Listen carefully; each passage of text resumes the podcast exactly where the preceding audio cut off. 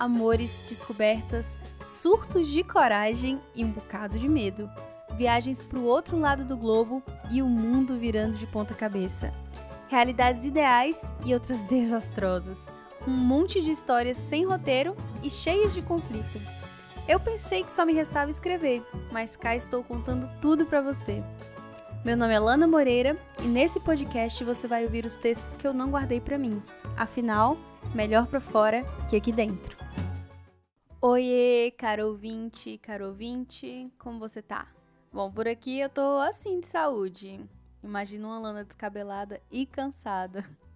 Ah, mas você não acabou de tirar férias, meu amor? Não foi por isso que você abandonou a gente semana passada?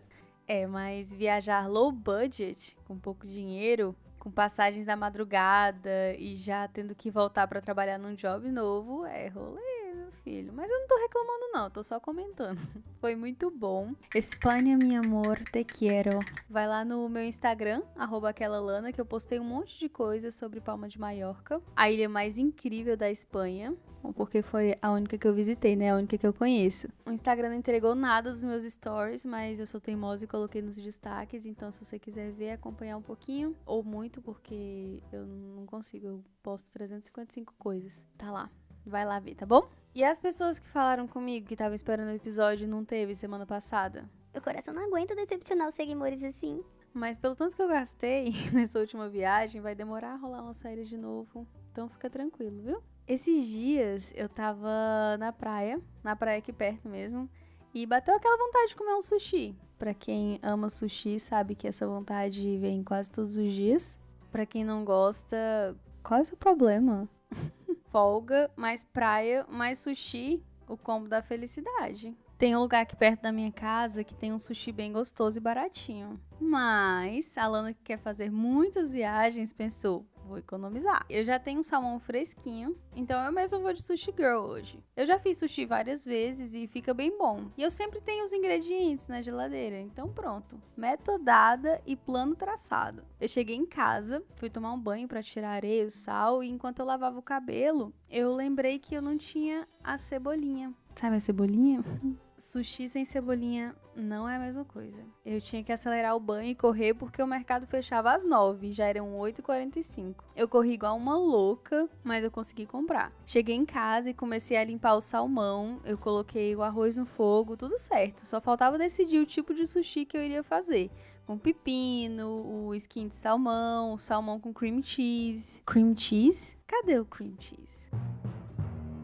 O restinho que tinha mofou e eu joguei fora semana passada. O cream cheese acabou e o mercado perto da minha casa já estava fechado, já era 9h17. Mas tem um mercado um pouco mais longe que eu conseguiria ir de metrô e só fechava 9h30. Eu tinha 13 minutos para chegar lá. Em um final de semana, os horários não são tão regulares, tá? Mas agora era uma questão de honra. Saí correndo igual uma louca mais uma vez. Esperei uns 3 minutos pelo metro, mais 5 para chegar lá e mais 3 correndo. E eu consegui entrar no mercado. Uh, respirei aliviada e comprei. Depois disso, eu voltei pra parada e ainda esperei mais uns 10 minutos pelo próximo metrô. A gente fica falando metro, metrô, fica essa confusão doida, mas vocês estão entendendo, né? Eu cheguei em casa quase 10, 10 da noite e fui fazer o sushi. Eu sentei para comer esse sushi já era umas 11 horas, tá? Eu comi feliz da vida e fui dormir com um pouquinho de refluxo. Mas então vamos lá, vamos às contas. No primeiro mercado eu gastei uns 4 euros porque eu não comprei só a cebolinha. Gastei 10 euros no segundo mercado porque o cream cheese estava caríssimo e tinha um sorvete na promoção, então eu não podia deixar ele lá. Eu gastei 14 euros um metro, correria e o resto da minha noite de folga por esse sushi. Você lembra do sushi aqui perto de casa? Umas oito peças são cinco euros.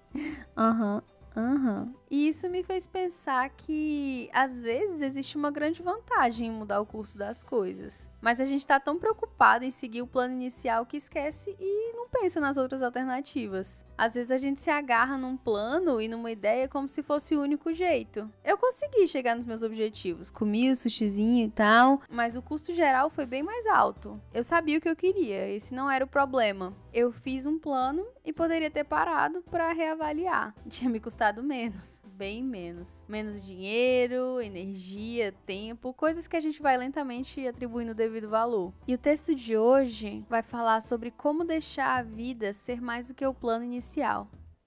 Assistindo o vídeo de encerramento do canal da Jujut, eu realizei que ela foi o primeiro podcast, entre aspas, que eu acompanhei. Ela começou há quase 10 anos com esses vídeos. Aqui era só mato e ela já trazia aquele modo de pensar e repensar a vida. E eu pensei na Lana que eu era lá atrás, onde eu morava, com que eu trabalhava, e percebi que hoje é quase tudo diferente.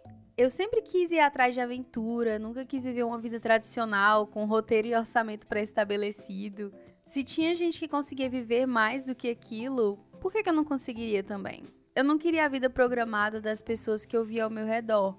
E tá tudo bem querer uma vida tradicional. O querer é livre. Mas querer uma vida tradicional é o que o mundo espera de você. O que não te dizem com frequência é que tá tudo bem querer uma vida diferente também. Na verdade, até quem busca e vive uma vida fora do padrão, por vezes se vê tendo que se consolar e reafirmar, porque não tem muita gente para te aconselhar, acompanhar de perto e mostrar como é que faz e quais são os planos B e C importantes de se ter. Por vezes eu me vejo desbravando um grande canavial no facão e outras vezes eu só preciso juntar as peças que as pessoas que viveram antes de mim foram criando e consolidando generosamente.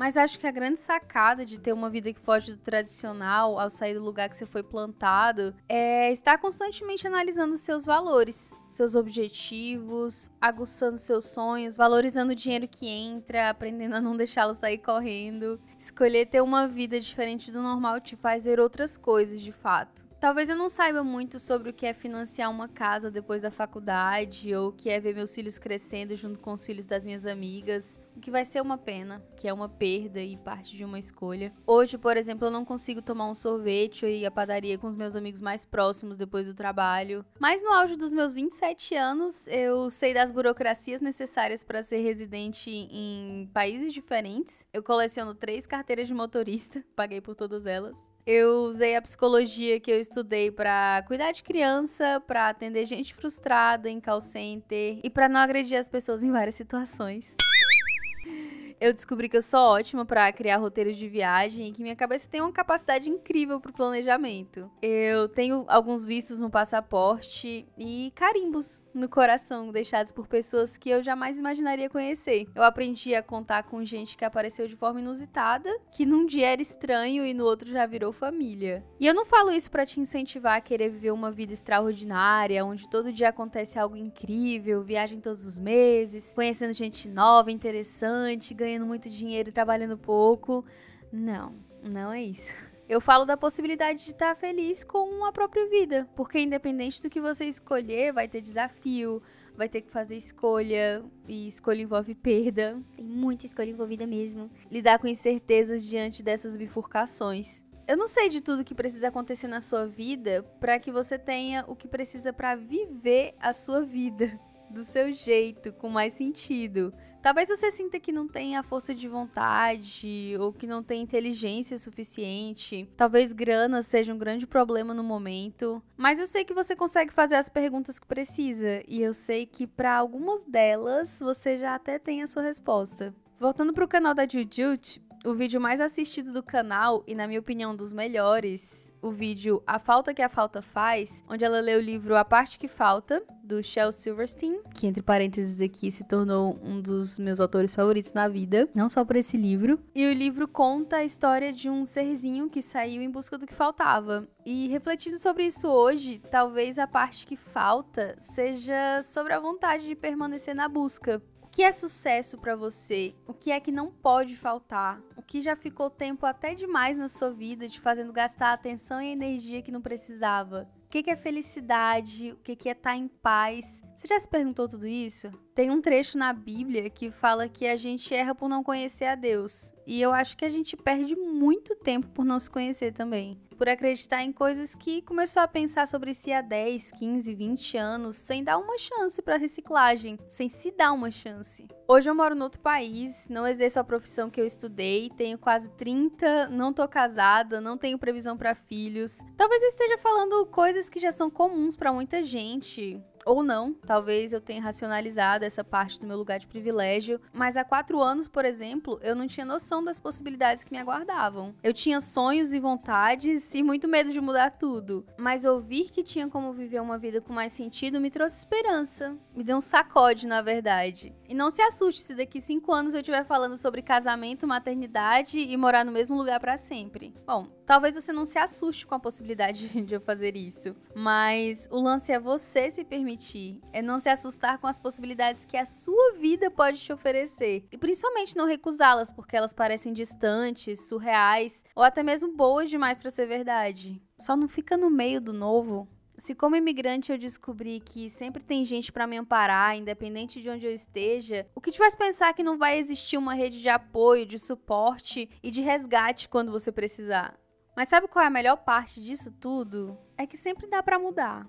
Meu lema é exatamente esse: enquanto há fôlego, há chances. Dê uma chance para sua vida e considere de verdade a possibilidade de que ela pode te trazer mais alegria e que você pode se sentir melhor consigo e com seus caminhos. A vida ela não oferece certezas, ela é um fim em si. A vida oferece vida.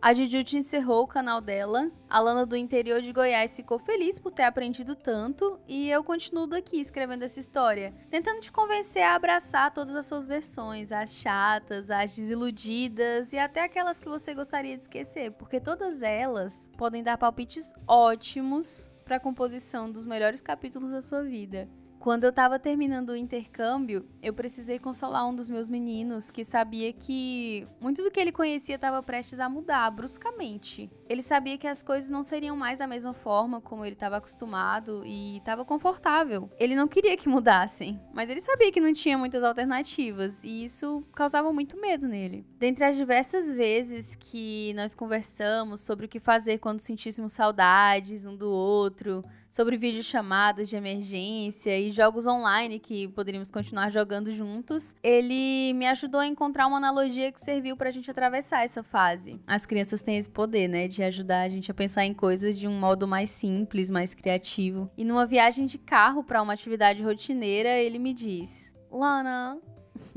minha escola tá acabando e quando eu voltar já não vou mais estar no modo virtual. Eu não sei se meus amigos ainda vão estar lá na escola e você não vai estar mais aqui comigo. Vai ser um capítulo da minha vida completamente diferente.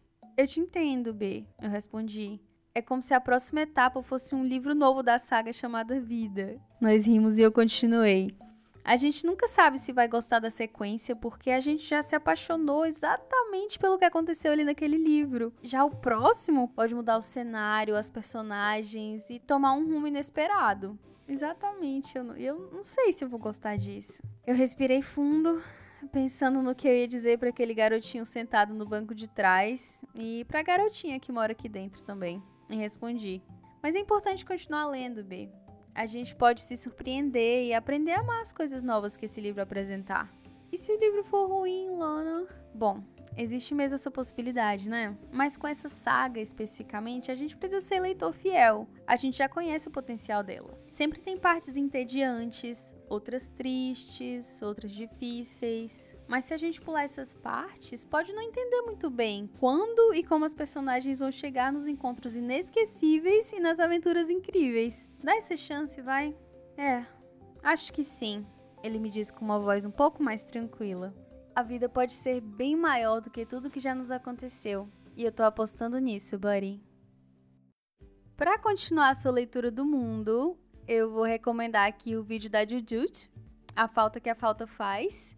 Porque se você não viu ainda, cara, vai lá ver, vai assistir. Se não falar nada com você, pelo menos é um videozinho legal. E vou recomendar também os dois livros do Shel Silverstein, A Parte que Falta e a continuação, A Parte que Falta, Encontra o Grande O. E a recomendação mais especial vai principalmente para esse segundo, porque fala sobre mudanças, as mudanças da vida e essa busca de sentido, ou busca por mais sentido. Se puder, compre os livros, eles valem a pena. Se não, é só jogar o nome no, no YouTube, tem mais gente lendo eles lá. E muita boa sorte com esses livros de poucas páginas e grandes reflexões, viu? Respila. Me segue lá no Insta, arroba aquela Lana, me manda uma DM ou me manda um e-mail no melhorprafora.pod@gmail.com. Eu fico por aqui com a sensação de putz, tem muito mais pela frente, né? Tem muito mais vida para se viver. Um abraço apertado para você e até o próximo parágrafo.